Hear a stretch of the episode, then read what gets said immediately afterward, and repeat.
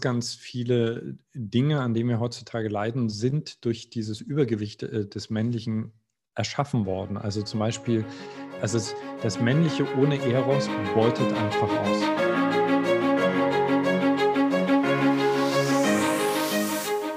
Hallo, schön, dass du reinhörst zum Evolve Podcast. Der Podcast für persönliches Wachstum, unternehmerisches Denken und gesellschaftlichen Wandel. Mein Name ist Jasmin Chiara Bauer und ich freue mich so sehr, dass du zu einer weiteren Folge des Evolve Podcasts reinhörst, denn ich darf heute ein wunderschönes und sehr inspirierendes Interview mit Veit Lindau teilen.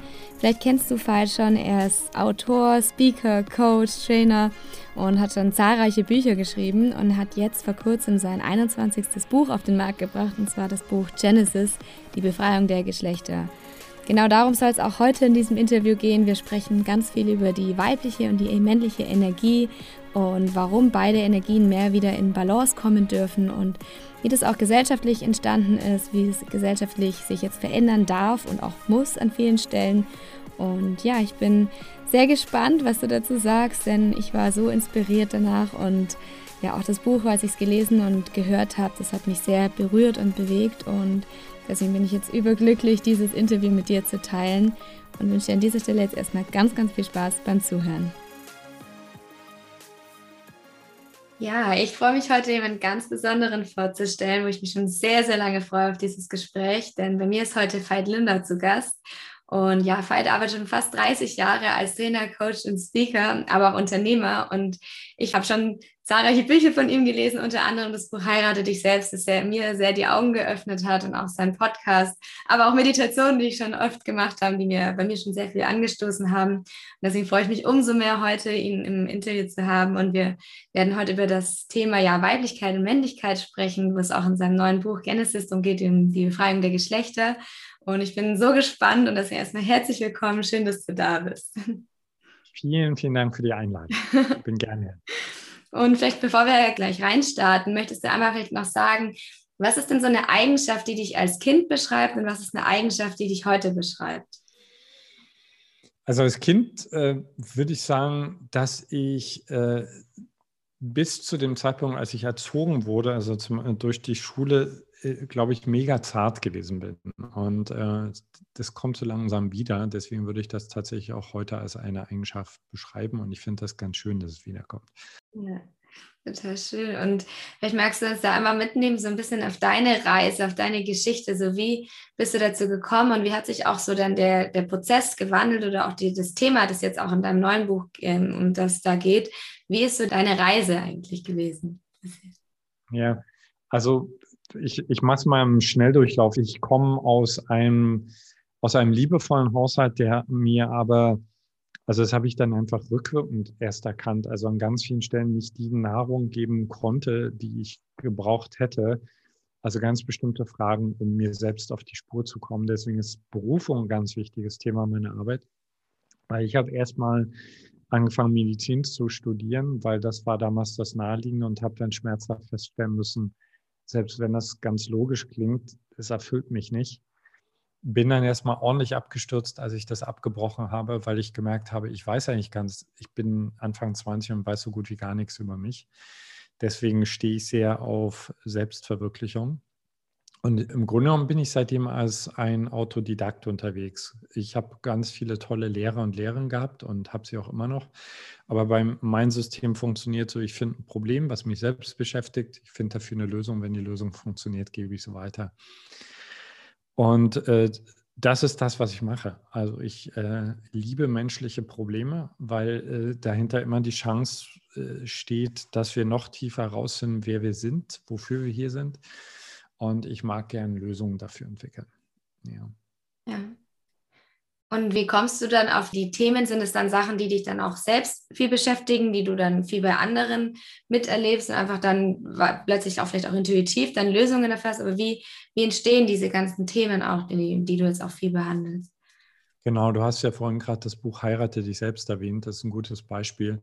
Also ich sitze ja nicht da und denke, oh, ich, ich sollte mal über Selbstliebe schreiben, sondern ich, ich merke plötzlich, fuck, also ich habe ein Problem mit Selbstliebe und zwar ein massives, ja. Also ich habe einfach damals Mitte 20 gemerkt, dass mein ganzes Leben eigentlich darauf aufgebaut hatte, bis dahin irgendwie wegzukommen von mir, ja, härter zu werden, mich zu optimieren, etc. Und Selbstliebe, äh, das war nicht ein Thema, was ich mit mir assoziiert hätte, ja, aber ich habe plötzlich gemerkt, genau das ist das Thema. Und solange ich das für mich nicht heile, wird mein Leben immer so einen ganz großen Verlust an Energie haben, weil, weil da so viel Reibung ist, weil ich eigentlich permanent gegen mich kämpfe. Und dann mache ich mich auf die Spur und äh, lege erstmal den Finger bei mir selbst in die Wunde und schaue, äh, wie ich das heilen kann. Und wenn ich merke, okay, der Ansatz funktioniert, dann probiere ich das äh, mit meinen Klienten und Klientinnen aus und wenn es dort funktioniert, dann muss ich meist ein Buch drüber schreiben. Also ich bin, äh, äh, ich, ich liebe Bücher schreiben, weil das für mich eine unglaublich schöne Art ist, die Essenz von Lebenserfahrung weiterzugeben. Ja. ja. Total schön. Und du hast jetzt auch gerade gesagt, so ja, bei dir war das selbst auch ein Thema, aber wie sieht denn dann so ein Leben in Selbstliebe, wie würde das dann aussehen und wie kann man vielleicht, wenn man jetzt selber auch sich gerade so in dieser Phase befindet, wie kann man da mehr hinkommen? Gibt es da so einen Weg, der einem da geben kann? Also ich glaube, dass das, was uns allen erstmal gut tut, ist uns zu entspannen und nicht zu denken, dass es ein Leben in Selbstliebe gäbe. Also weil äh, das ist ja das Absurde in unserer Leistungsgesellschaft, dass wir die schönsten Themen dann auch gleich wieder in so eine, so eine Pflichtkür verwandeln. Oh, äh, ich muss mich jetzt selbst lieben lernen. Ja, also ich beschäftige mich jetzt seit äh, über 30 Jahren mit diesem Thema. Ich habe Bücher darüber geschrieben und ich würde nicht behaupten, dass ich ein Mensch bin, der sich den ganzen Tag über selbst liebt, sondern ich habe auch Phasen, in denen ich plötzlich, ja, fuck, ich bin schon wieder so hart zu mir gewesen oder ich habe das vergessen, was mir eigentlich so gut tut. Das heißt, für mich ist das eigentlich eher so ein, eine Kultur, weißt du? Also so wie du Yoga in dein tägliches Leben aufnimmst, das ist ja auch nichts, wo du fertig bist äh, oder ein Instrument lernen. So lernst du halt dein Instrument, also das, was du bist, besser verstehen. Und ich glaube, das geht immer feiner, das geht immer, immer tiefer. Also da würde ich anfangen, erstmal so den Stress rausnehmen und denken, dass Selbstliebe so ein Schalter ist, den wir umlegen können. Und auch dieses, also diesen Mythos, den glaube ich viele Menschen haben, dass Selbstliebe bedeuten würde, ich habe keine Scheißtage mehr oder ich muss mich immer ganz toll finden. Das ist ein Missverständnis. Also Selbstliebe heißt eigentlich, ich lerne mich an den Scheißtagen richtig gut auszuhalten. Das wäre schon mal ein Riesenschritt. Und ich muss mich auch nicht toll finden, sondern es ist auch okay, wenn ich mich mal richtig bescheuert finde. Wenn ich in den Spiegel schaue und denke, sorry, ich mag den Typ gar nicht. So das anzunehmen, ist für mich eigentlich viel kraftvoller, als, äh, als mich unter den Stress zu setzen und ich mich immer ganz toll finden müsste. Ja. ja. Und das ist eigentlich auch so das Spannende, weil es ist ja gerade so auch in der Branche auch oft wird dann gesagt, ja, du musst dich erst selbst lieben und erst dann kannst du in eine Beziehung gehen und erst dann funktioniert es. Ja. Und das ist natürlich ein Druckschluss in sich. Aber was ist so deine Meinung zu diesem Thema? Dieses, ja, du fängst, das fängt bei dir an und du kannst gar nicht eine Beziehung führen, wenn du nicht in Selbstliebe bist. Ja, das ist so, da beißt sich dann die Schwanz. Also jeder, der eine lebendige-Beziehung führt, der weiß, dass das so nicht funktioniert. Also ist ja, Weißt du, wenn ich, äh, ich habe es ja vorhin gerade gesagt, wenn ich allein auf eine Insel gehe, um ein Buch zu schreiben, es ist keine Kunst, dann zu denken, ich habe alle Probleme gelöst. Aber wenn Menschen dazukommen und wenn Menschen dazukommen, mit denen wir uns reiben, dann kommen erst die Wunden hoch. Und deswegen glaube ich, ist es, ist es etwas, was wir parallel angehen dürfen. Also du, ja, du, du lernst dich immer mehr selbst zu lieben und bringst das in eine Partnerschaft ein, aber die Partnerschaft wird sehr wahrscheinlich, besonders dann, wenn es Mensch ist, der dir wichtig ist, dich noch mal tiefer berühren und dann merkst oh wow, da und da und da und da. Ich hatte jetzt gerade zum Beispiel am Wochenende so einen Prozess mit meinem Coach, wo ich noch mal so an so ein ganz, ich nenne das immer Oschis, weißt du, so diese Themenkomplexe aus der Vergangenheit rangekommen bin und ich den Zusammenhang einfach noch mal tiefer verstanden habe zu bestimmten Momenten in meinem gegenwärtigen Leben, wo ich einfach hart zu mir selbst bin und und das teile ich dann mit meiner Liebsten und dann schwingt das in die Beziehung und so weiter. Ja. Aber das ist, ich finde es cool, dass du es ansprichst, weil nochmal, also wir haben alle so einen Leistungsflitz im Kopf, ja. Und egal was, was wir uns für ein Thema vorlegen, ja, also wenn, wenn wir gerade Kochen entdecken, dann wird das zum Leistungssport. Und wenn es Selbstliebe ist, wird das zum Leistungssport, anstatt einfach zu sagen, wir dürfen diese Themen erforschen und wir sollten locker dabei bleiben. Ja. Das ist auch genau das, was man gerade so erlebt, dieses immer besser, immer schneller, immer weiter und auch die, schon im Kindesalter werden die darauf getrimmt, immer noch besser zu werden und miteinander verglichen und so. Und, aber hat das auch was mit dieser männlichen Energie zu tun, die wir uns als Gesellschaft auch so ein bisschen ja, vorgegeben haben, so ist, so ist der Weg und nicht anders? Genau, also das ist mir mal ganz wichtig zu sagen, wenn wir so jetzt äh, in den Themenbereich wechseln. Es ist extrem wichtig zu unterscheiden zwischen Mann, Frau und männlich-weiblich. Also das ist ja auch ein wichtiges Anliegen für mich in dem Buch Genesis. Also Qualitäten, männliche oder weibliche Qualitäten, die können wir alle haben. Und aus meiner Sicht ist es so, dass äh, diese Qualitäten sich gegenseitig brauchen und gut aufeinander aufpassen sollten. Und wenn eine dieser Qualitäten, wie es jetzt zum Beispiel in 10.000 Jahren Patriarchat eindeutig war, nämlich dass das Männliche so überhand gewinnt, dann wird es einfach destruktiv.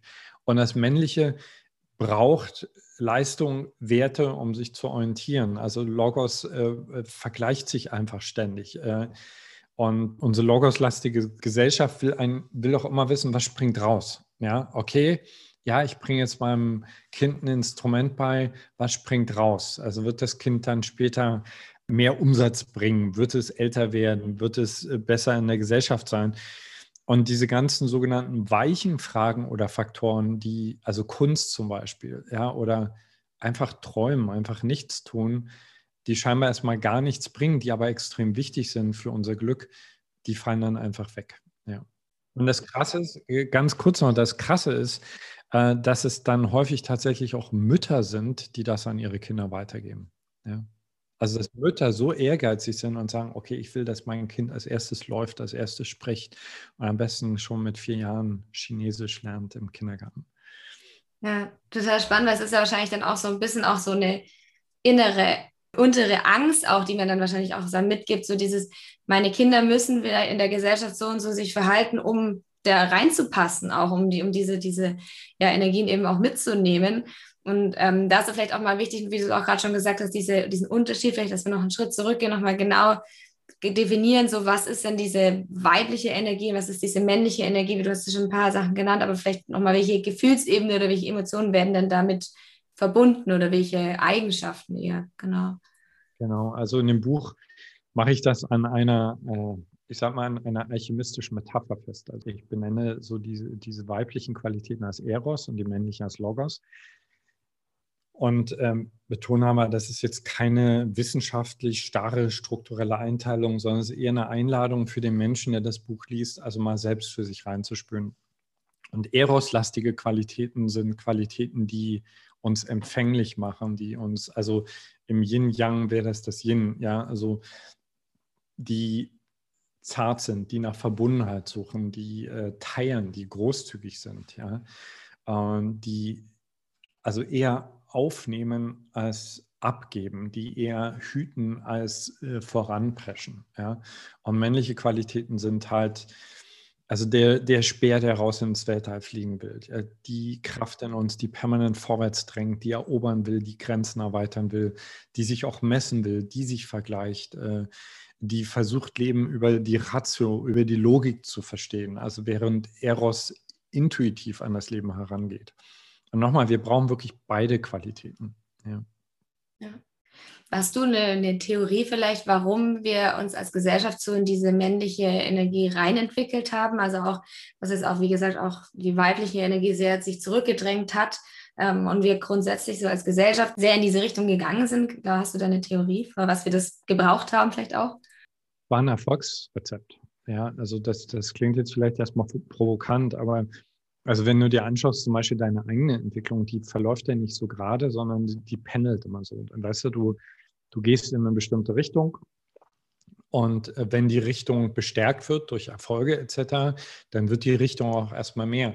Und erst später siehst du, dass gerade dieses Pendeln die Richtung eigentlich schon wieder das nächste Set an Problemen kreiert.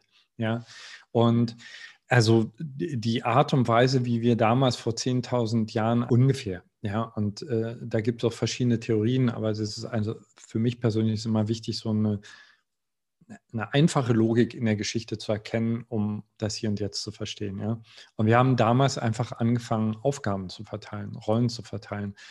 Und das ist erstmal gemessen an dem, wo wir herkommen, ein Erfolgsrezept gewesen. Also Spezialisierung, wenn du in einer WG zusammen wohnst mit zehn Leuten und jeder sagt, okay, ich übernehme den Job und ich mache dafür nichts anderes und du machst das, bringt auch eine Menge Fortschritt. Ja, der Nachteil einer Geschichte kann sein, wenn eine Spezies nicht besonders achtsam ist, äh, dass zum Beispiel eine Rolle in dieser WG einfach mehr Macht akquiriert als die andere. So. Und das passiert ja nicht von heute auf morgen. Und das passiert auch nicht, weil ein Teil der Spezies denkt, oh, ich will jetzt mal die andere unterdrücken, sondern es rutscht da rein. Und ja, dann landet so ein System da, wo wir jetzt gerade sind. Und, und für uns klingt das viel, 10.000 Jahre, aber evolutionär gesehen ist es ein Klacks. Hm. Das heißt, ist das dann jetzt gerade so die Einladung, dass wir uns dieser weiblichen Energie wieder mehr öffnen und die dann auch in alle Lebensbereiche mehr reinbringen sollen oder dürfen? Es ist eine Einladung und aus meiner Sicht ein Imperativ. Also es ist, weil wir haben mittlerweile so starken evolutionären Druck auf der Pipeline und wir sehen ja einfach, dass ganz, ganz viele Dinge, an denen wir heutzutage leiden, sind durch dieses Übergewicht äh, des Männlichen erschaffen worden. Also zum Beispiel, also das Männliche ohne Eros beutet einfach aus. Ja? Deswegen ist die Erde, wir verbrennen die Erde und wir verbrennen nicht nur die Erde, sondern wir beuten auch uns aus. Ja? Das heißt, wenn wir das nicht relativ schnell integrieren, und an der Stelle ist es dann wirklich keine Einladung, sondern ein Muss, dann kann das Experiment auch in den nächsten Jahrzehnten richtig schief gehen. Ja. Was sind so die dann die ersten Schritte, das jetzt auch vielleicht auch dann persönlich jetzt auf sich bezogen, da auch diesen Kontakt zu gehen mit dieser weiblichen Energie? Wie, wie kann man da ähm, ja reingehen oder die ersten Schritte auch machen? Was ist da ein Weg für? Ich finde, es beginnt immer damit, überhaupt erstmal zu realisieren, okay, ich habe ein Problem oder ich habe eine, eine nicht erfüllte Sehnsucht. Also weißt du, solange ich, was zum Beispiel viele Männer jetzt gerade noch machen, eher gezwungen an den Tisch komme, ja, weil die anderen sagen, du musst dich damit beschäftigen, werde ich mich sehr wahrscheinlich nicht entwickeln. Wenn ich aber merke, ey, wenn ich ganz ehrlich bin, ich bin müde, ich bin erschöpft, also ich, ich sehe, dass es so nicht weitergehen kann, äh, dann komme ich in so eine Position von Lernbereitschaft und auch von Respekt dafür, was gebraucht wird. Und, und dann kann ich anfangen, meine Geschichte zu verstehen. Also äh, interessanterweise ist es so, ich spreche ja gerade mit ganz, ganz vielen verschiedenen Menschen darüber, seitdem das Buch raus ist. Es sind interessanterweise eben auch viele Frauen, die sagen, Patriarchat ist doch kein Thema mehr, etc. Also wir sind hart ausgedrückt alle gebrainwashed worden und merken gar nicht, wie groß das Problem eigentlich ist. Und erst wenn ich anfange, darüber nachzudenken, wenn ich mein Leben auf den Prüfstand äh, stelle, zum Beispiel als Frau, die sich jetzt in dieser Welt vielleicht eine gute Position erarbeitet hat und dann einfach mal ganz ehrlich bin und mich frage, bin ich wirklich glücklich? Fühlt sich das richtig runter oder fehlt irgendwas? Und als Mann genauso. Also Männer haben sich ja krass äh, definiert in ihrem Wertebewusstsein über diese männlichen Qualitäten.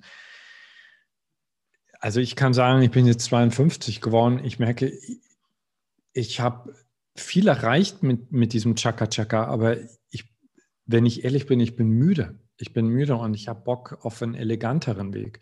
So, und wenn ich dann anfange zu forschen, dann glaube ich, ist es extrem hilfreich, wenn wir alle mal von einem Punkt kommen, wir wissen eigentlich noch gar nicht, wie das aussehen kann. Ja? Äh, also, also ich zucke mal so ein bisschen zusammen, wenn ich in der psychospirituellen Szene so Ratgeber lese oder von Seminartiteln höre, so sieht die Frau von heute aus quasi oder der Mann der neuen Zeit, weil ich glaube, dass wir das alle gar nicht wissen. Ja, dass zum Beispiel dass wir gar nicht wissen, wie ein weiblicher Führungsstil aussieht. Vielleicht gibt es das so, weißt du, so einen ganz kleinen Enklaven, aber so generell beobachte ich eher, dass wenn Frauen in Führung gehen, dass sie es dann eben doch wieder auf die alte Art und Weise tun. Also letzten Endes denke ich dann immer, das ist eine Art und Weise, wie, wie, wie wir Männer das tun. Ja? Und äh, da ist so viel blank, da ist so viel offen. Ja? Wirtschaftsmodelle, weißt du? Äh, wir, ich glaube, dass wir gerade ganz, ganz viel Neuland betreten. Ja. Und es ist ja auch das Spannende, was du gerade gesagt hast, dass auch so viele Frauen halt sich selbst in diese Rolle reinbegeben. Also ich bemerke es bei mir selber auch. Ich bin jetzt auch äh, Chefin von einem Team dann auch und dann merke ich dann schon, wie gehe ich denn um? Wie möchte ich denn mit dem, mit dem, Team umgehen? Wie schnell rutsche ich auch in diese sehr männliche Rolle, weil man natürlich dadurch auch viel erreicht hat oder sehr viel geschafft hat, viel gute Noten vielleicht auch in der Schule mal geschrieben hat. So, das ist ja dieses Vorangetriebene. Und sich da dann auch ehrlich mal zu fragen, aber wo ist denn da so meine weibliche Seite, meine weiche Seite? Und da dann auch vielleicht diese Angst loszulassen. Vielleicht ist da die nächste Frage so, wie schafft man es denn da auch diese Angst loszulassen, wenn ich jetzt mich da so öffne oder in diese, diese Energie in mein Leben reinlasse, was passiert denn dann? Also überrennt mich das oder ist es dann, bin ich dann nicht mehr erfolgreich oder mache ich dann ganz gegen einen anderen Weg? So wie, ich glaube, da viele haben einfach Angst, so wie du auch sagst, man weiß eben nicht, was passiert. Aber wie kann man da vielleicht diese Angst loslassen? Also du hast gerade echt schön beschrieben. Genau, genau das ist, glaube ich, der Punkt, an dem wir alle oder viele von uns stehen. Wir wissen nicht, was passiert. Ja? Also wir sehen okay, so wie es war, kann es nicht weitergehen. Ja. Wir wissen nicht, was passieren würde, wenn es tatsächlich ein Grundeinkommen gäbe. Punkt. Wir wissen nicht, was passieren würde, wenn wir alle mal ganz andere Werte aufstellen für unseren Erfolg, wenn wir anfangen würden, anders zu teilen, wenn wir wenn Männer mehr anfangen würden, über ihre Gefühle zu sprechen und so weiter. Wir wissen nicht, was passiert. Ich bin persönlich gar nicht so ein Fan davon, Angst loszulassen. Also, weil das zum Beispiel, was bei mir nie funktioniert hat. Ich glaube, dass die Angst, die du gerade geschildert hast, der, die hat ja eine reale Ursache, weißt du? Also du bist eine Kriegerin, du hast gelernt, okay, das ist das, was funktioniert. Und jetzt kommt die Stimme in dir, die sagt, leg doch mal den Speer aus der Hand. Ja. Und dass dann die Angst kommt, die sagt, ja, was ist dann? Vielleicht geht schief, ist ja irgendwie, die ist ja richtig berechtigt, weißt du? Aber ein Tipp, der mir oft hilft, ist, also wenn ich merke, ich bin in dieser Angst, dann erkenne ich sie erstmal bewusst an und dann switche ich das Ganze, indem ich sage, ich bin freudig erregt. Also es ist zum Beispiel ein Unterschied, ob du sagst, ähm, boah, ich habe so eine Angst davor, was passiert, oder ich bin freudig erregt herauszubekommen, was da passieren kann. Weil interessanterweise ist ein Speer aus der Hand, die wir spüren. Weißt du, wenn, wenn du auf dem 10-Meter-Brett stehst und du bist kurz davor zu springen, du kannst dich total fertig machen mit, oh Gott, Gott, Gott, was kann jetzt passieren? Und du kannst dieselbe Regung nehmen und kannst sagen, okay, ich bin freudig erregt. Dann schüttest du immer noch Stresshormone aus, aber die mobilisieren dich eher, als dass sie dich so zurückhalten. Ja. Und wie geht man dann mit der Angst oder wie grenzt man sich da ab mit der Angst der anderen? Also wenn man zum Beispiel jetzt dann sagt, okay, ich erlaube mir jetzt zu sein oder auch ich, ich als Mann erlaube mir meine weibliche Seite auch mir rauszulassen, zu zeigen oder ich als Frau erlaube mir meine männliche Seite auch zu zeigen und merke aber meine Außenwelt oder meine, meine Mitmenschen können damit nicht umgehen oder finden das in dem Moment komisch, weil sie halt selber anders geprägt sind oder andere, ja, gesellschaftlich geprägt eben sind. Wie gehe ich denn damit dann um, wenn dann so eine Reaktion auch im Außen kommt? Ich, ich, ich glaube, was cool ist, wenn wir alle so, weißt du, so wie so unsere persönlichen Brutkästen haben für das Neue. Also es ist ja völlig normal, auch wenn das manchmal wehtut, finde ich, wenn solche Reaktionen kommen.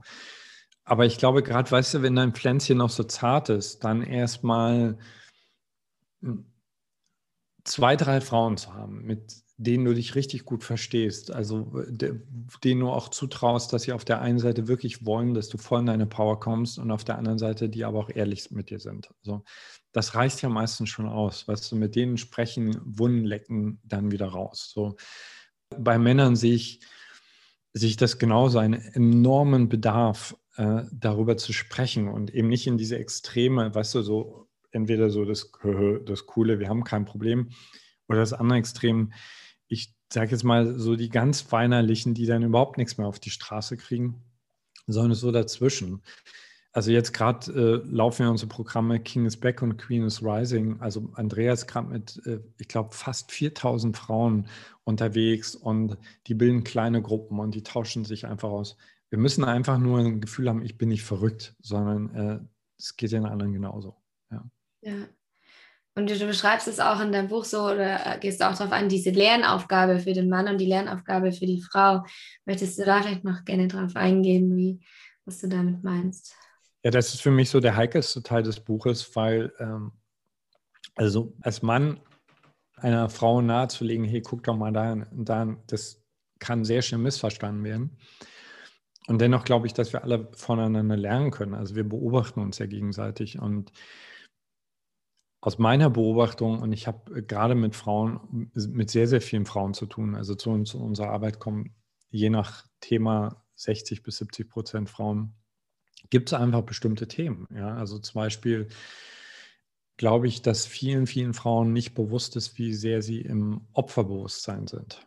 Also was sich dann so reinschleicht als so ein latenter Frust, als so ein latentes Ningeln etc. Und das rauszukriegen, das ist, also Opferbewusstsein ist wirklich eine Sucht, ja oder wie tief die Verachtung ist.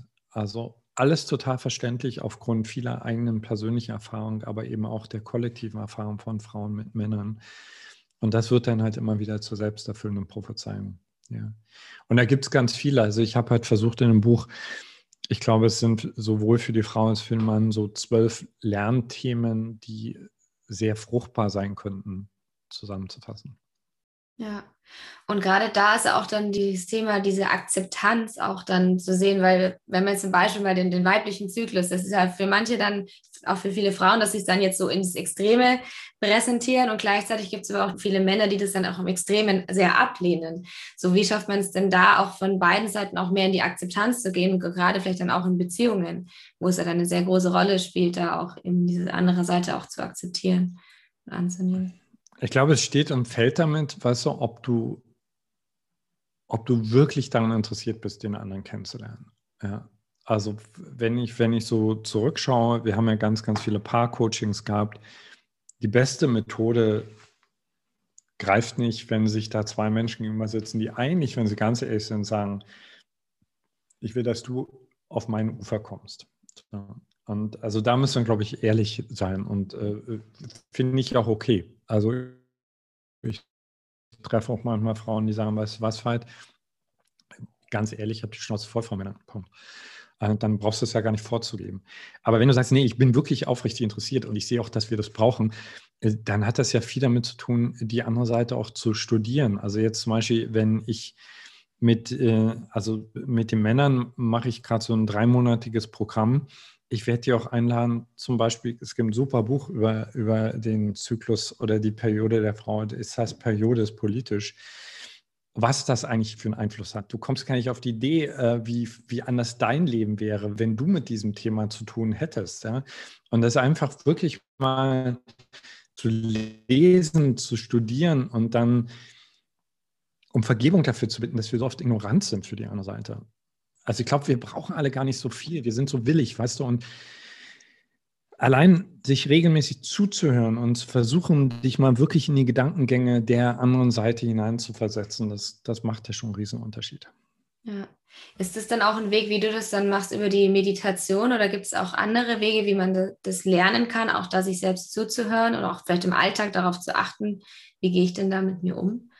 Also Meditation, äh, du meinst, es ist wahrscheinlich geführte Meditation. Ja, genau. Genau, die sind für mich ein ganz tolles Tool. Ich kann ewig und drei Tage intellektuell über Eros nachdenken und habe überhaupt nichts kapiert. Oder aber ich gehe in der Meditation mal in meinen eigenen Eros rein und fühle den, weil ich gehe davon aus, all diese ähm, Kräfte, die ich in Genesis beschreibe, dass die tatsächlich real in uns existieren. Also ich kann als Frau sagen, okay, ich tauche jetzt mal in die männliche Position ein. Ich kann als Mann sagen, ich fühle mich jetzt mal in eine Frau. Und ich kann zum Beispiel auch als Mann sagen, ich ziehe einfach mal Frauenkleider an. Kann ich übrigens jedem Mann, der das sieht, nur empfehlen es ist erstaunlich, wie das Switchen von Kleidung sofort deine komplette Wahrnehmung wechselt. Ja, ich laufe mal anders. Ja, ich äh, greife mal die Themen der anderen Seite auf. Also gibt es ganz viele Möglichkeiten, das eben nicht einfach nur rational abzuhandeln, sondern wirklich einzutauchen. Ja. Ja. Ja, ich glaube, das ist vielleicht auch gerade da dann so, so mit so ein Thema, was auch so schambehaftet ist für viele. Also dieses, wenn ich jetzt irgendwie diese Seite an mir zeige oder ähm, hervorkommen lasse, das ist, dann ist so viel Scham irgendwo auch da bei vielen. So wie, wie geht man denn dann damit um? Also du hast ja schon gesagt, so ja, man, man beobachtet es erstmal, aber was mache ich denn dann, wenn diese Themen oder diese Gefühle dann auch eben hochkommen? Das ist ein Riesenthema, weil ich glaube, dass in unserer Gesellschaft, und das hat wiederum auch was mit der Unterdrückung von Eros zu tun, wir haben, wir haben gar keinen Kontext für, weißt du, so diesen, diesen eigentlich unglaublich spannenden Prozess der Ganzwerdung. Du entdeckst wieder einen neuen Anteil an dir, integrierst den in unseren Alltag ganz normal zu integrieren. Also für die meisten ist es ja so, dass wenn die aus der Schule rauskommen, sehr starres Bild davon haben, wer sie sind. Und das versuchen sie quasi bis zum Rest des Lebens durchzuhalten, anstatt zu sagen, äh, ist ja total bescheuert, ja, ich bin eine Jukebox. Ich kann jede Woche wieder etwas Neues entdecken. Und manchmal wird mich das in Ekstase versetzen, manchmal wird es total peinlich sein, weil es vielleicht was ist, was peinlich ist. Äh, manchmal wird es mich mit Scham erfüllen. Und wenn wir lernen, Liebe, und dann ehrlich darüber zu sprechen, zum Beispiel für Männer ist es so befreiend, einfach mal zu sagen, ich will schwach sein. Ich will nicht immer Bescheid wissen. Und wenn ich ehrlich bin, ich weiß auch nicht immer Bescheid. So, ich tue vielleicht so, aber ich weiß es nicht. Und an der Stelle bin ich schwach, an der Stelle bin ich schwach, an der Stelle schäme ich mich für meine Niederlagen. Das ist so, so befreiend. Braucht gar nicht so viel. Ja. Und das hast du auch schon gesagt, ihr coacht ja auch sehr viele Paare oder auch gibt auch viel da, viele Themenstellungen mit ein und dann auch diese Weiblichkeit und Männlichkeit. Was kann es denn für auch für Beziehungen oder für Paare bedeuten, wenn sie sich mit diesem Thema, wenn sie sich mehr öffnen und das auch wirklich reinlassen und man sagen, okay, wie, wie bin ich denn in meiner männlichen oder weiblichen Energie oder auch mein Partner und es dann vielleicht auch gemeinsam so zu entdecken. So, was, was bedeutet das für Beziehungen und Partnerschaft?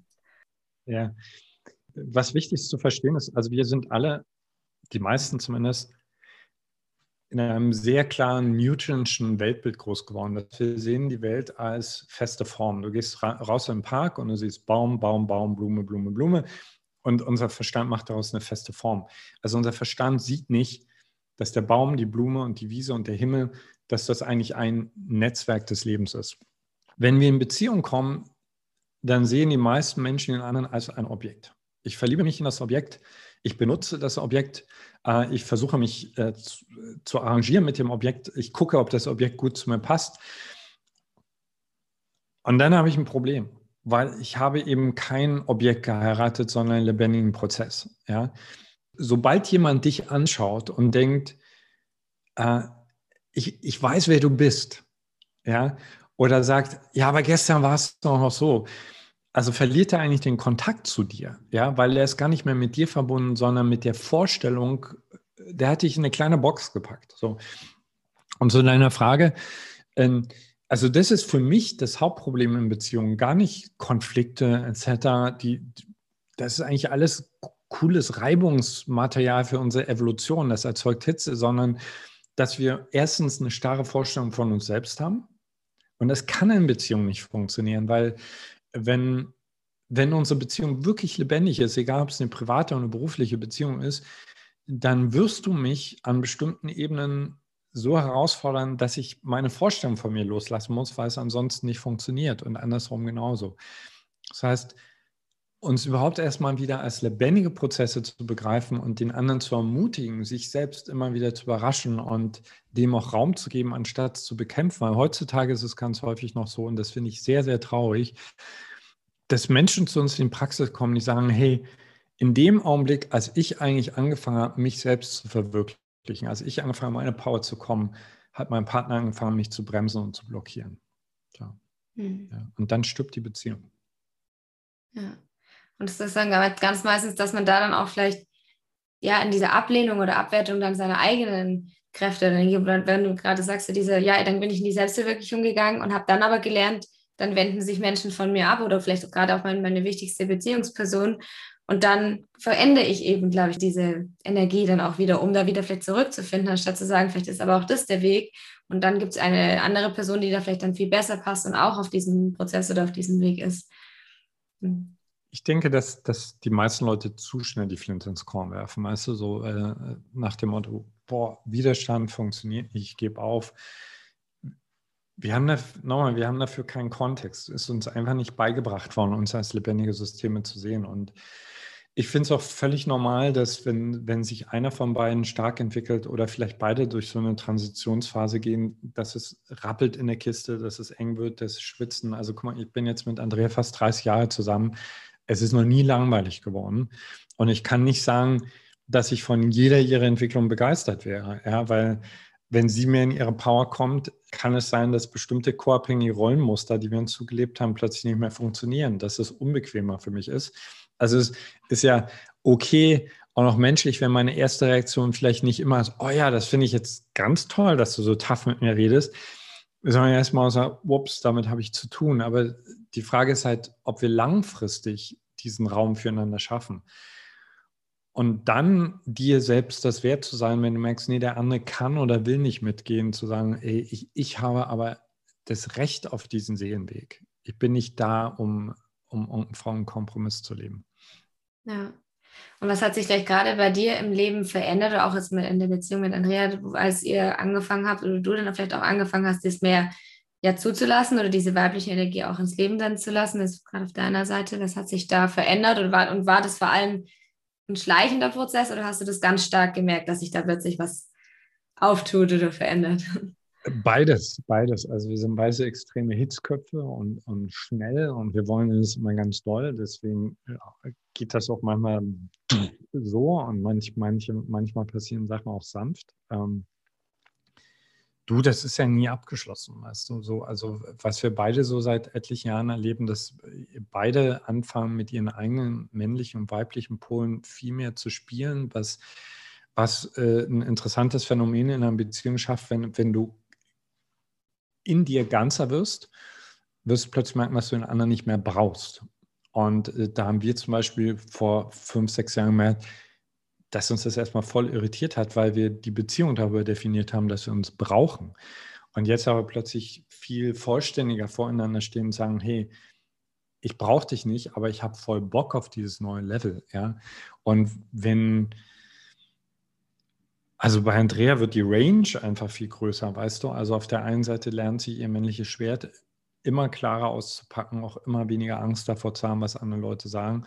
Und auf der anderen Seite wird, wird die Zartheit, die Weiblichkeit auch doller und das schafft einfach unglaubliche Abwechslung in der Beziehung, weißt du, weil es gibt Tage, ähm, da würde ich sagen, da bin ich eher im weiblichen Pol, weißt du, vielleicht gerade irgendwie ganz zart beseitet und dann bin ich froh, wenn Andrea draußen die Schlacht besteht und äh, dann gibt es wieder Tage, da wechseln wir uns ab, ja.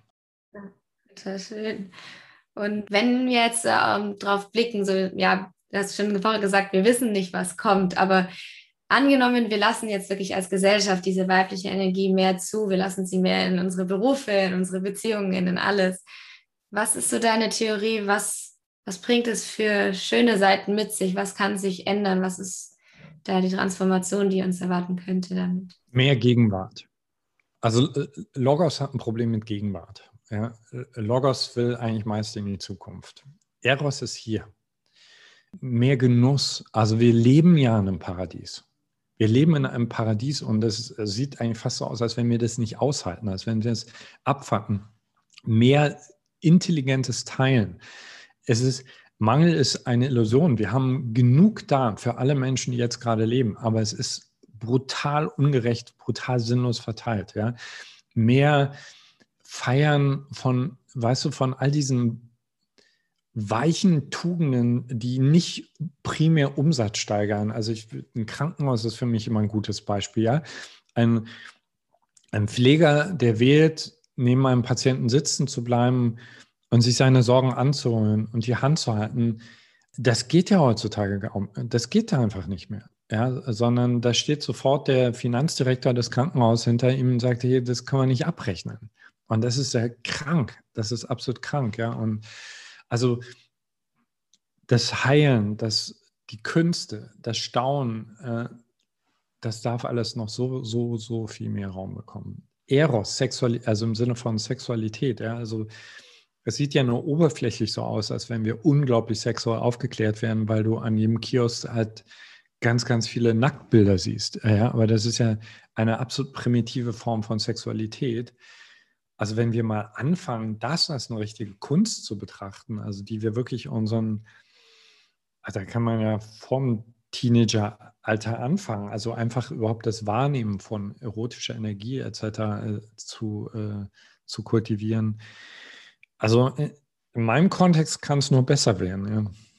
Deswegen kann ich auch mal sagen, äh, weil ich das immer wieder bei Frauen, äh, sorry, bei Männern raushöre, so diese Angst davor, was da kommt oder die Idee, das wird eine Herrschaft der Frauen. Um Gottes Willen nicht, sondern es wird ein, ein, ein Tanz von Eros und Logos sein. Ja, das ist dann wahrscheinlich auch mit einer der, der Lernaufgaben der Männer, jetzt gerade da diese Seite auch dann so an oder zu sehen, diese, dass, dass das auch ja eine neue Transformation mit sich bringt, oder? Ja, auch wirklich zu realisieren, wie, ähm, wie primitiv zum Beispiel unser Verständnis von Erfolg ist. Ja, also dass wir glauben, uns für Erfolg ganz doll anstrengen zu müssen, Ellenbogen rausholen zu müssen. Aber wenn du dir zum Beispiel Kampfsportarten, asiatische Kampfsportarten anschauen, die haben ganz, ganz viel mit Eleganz, eigentlich mit Nichtstun zu tun. Also das heißt, es geht ja nicht darum, den Männern ihren Eroberungsdrang zu nehmen oder auch nicht den Frauen, sondern es geht darum, einfach zu sagen, das geht alles weicher und sinnlicher und dann sehr wahrscheinlich noch viel powervoller. Ja, richtig schön. Vielen Dank fürs Teilen auch. Und jetzt hast du ja selbst schon ja, 20 Bücher, glaube ich, geschrieben. Aber gibt es denn vielleicht ein Buch, wo du selbst sagst, das hast, hat dich zum Umdenken gebracht? Das war wirklich so ein einschneidendes Buch, was danach war es anders oder sehr, sehr inspiriert hat? Ähm, mehrere. Also ich empfehle mal gerne den Kurs im Wundern. Äh, da ist aber gut, äh, erst in den Bücherladen zu gehen, reinzuschauen weil er ist sehr, sehr stark in der christlichen Terminologie geschrieben worden. Ich bin überhaupt nicht christlich, aber das ist, dieses Buch hat äh, meine Wahrnehmung der Realität äh, radikal verändert. Also besonders der Übungsteil, der sich über 365 Tage hinzieht. Alles von Kim Wilber hat mein Verständnis der Welt, der Entwicklung revolutioniert und äh, anschließend daran das Konzept von Spiral Dynamics also das sind die, nur die liest und du bist bereit dafür, dann wirst du einfach danach so viel mehr verstehen, was gerade auf diesem Planeten passiert. Hm, super, danke schön. Und wenn du jetzt noch so, ich habe immer so noch zwei Abschlussfragen. Wenn du jetzt so zurückblickst so auf dein, dein jüngeres Ich damals, als es losging, wo du vielleicht auch noch so, ja, ich will Erfolg und ich will groß hinaus, so, wenn du dich jetzt nochmal da treffen würdest, was würdest du dir damit auf den Weg geben? Chill mal. Also, also ich würde mir definitiv nicht versuchen, meinen Ehrgeiz auszureden, weil den hatte ich und den habe ich an vielen Stellen immer noch, weil ich auch wirklich glaube, weißt du, wir haben alle so unser, unsere Seelenaufgaben und wenn, wenn du die noch nicht umgesetzt hast, dann treibt dich einfach was an. Aber ich würde diesem jungen Fight gerne ins Ohr flüstern, es wird besser, als du denkst und du musst dich nicht so wahnsinnig viel anstrengen. Mega. Und wenn du dir jetzt noch vorstellst, du triffst auf den 100-jährigen Fight, ja. ähm, was würdest du dir dann, dann, gerne von dir hören, was andere durch dich gelernt haben? Um, ähm, ich spreche öfter mit ihm, ja, weil das ist eigentlich eine meiner wichtigsten Beraterquellen für Entscheidungen jetzt hier. Also erstens gibt der 100-jährige Fight, meinem Fight jetzt hier äh, exakt dieselbe Botschaft, chill mal, es wird besser, als du denkst. Und äh, also wenn, wenn Menschen durch mich wieder in Kontakt gekommen sind mit ihrer Unschuld und mit ihrem Licht und mit der Lust, äh, die, dieses Licht voll in diese Welt einzubringen, dann äh, bin ich happy. Oh, richtig schön, danke schön. Und dann sage ich ja an dieser Stelle auch vielen, vielen Dank für das tolle Gespräch. Also wie gesagt, ich bin so begeistert. Es hat bei mir schon so viel angestoßen, auch der Podcast oder auch die Meditationen. Das hat, ja, geht tief und da bin ich dir einfach so dankbar für deine Arbeit, was du machst. Das ist sehr schön zu sehen. Und danke für das Gespräch.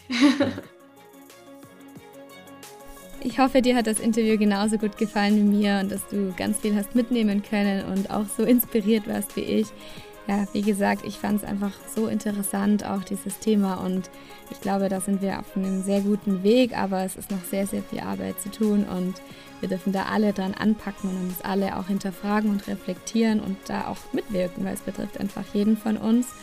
Und ja, wenn dir diese Folge gefallen hat, dann würde ich mich natürlich wieder sehr über dein Feedback und natürlich auch über eine Bewertung auf iTunes freuen. Und ja, lass mich gerne wissen, was du meinst, wie du zu dem Thema stehst, was es auch mit dir gemacht hat oder mit dir macht. Und ja, ich wünsche dir jetzt erstmal wieder einen wunderschönen Tag und wir hören uns schon ganz bald wieder hier im Evolve Podcast. Bis dann, deine Jasmin.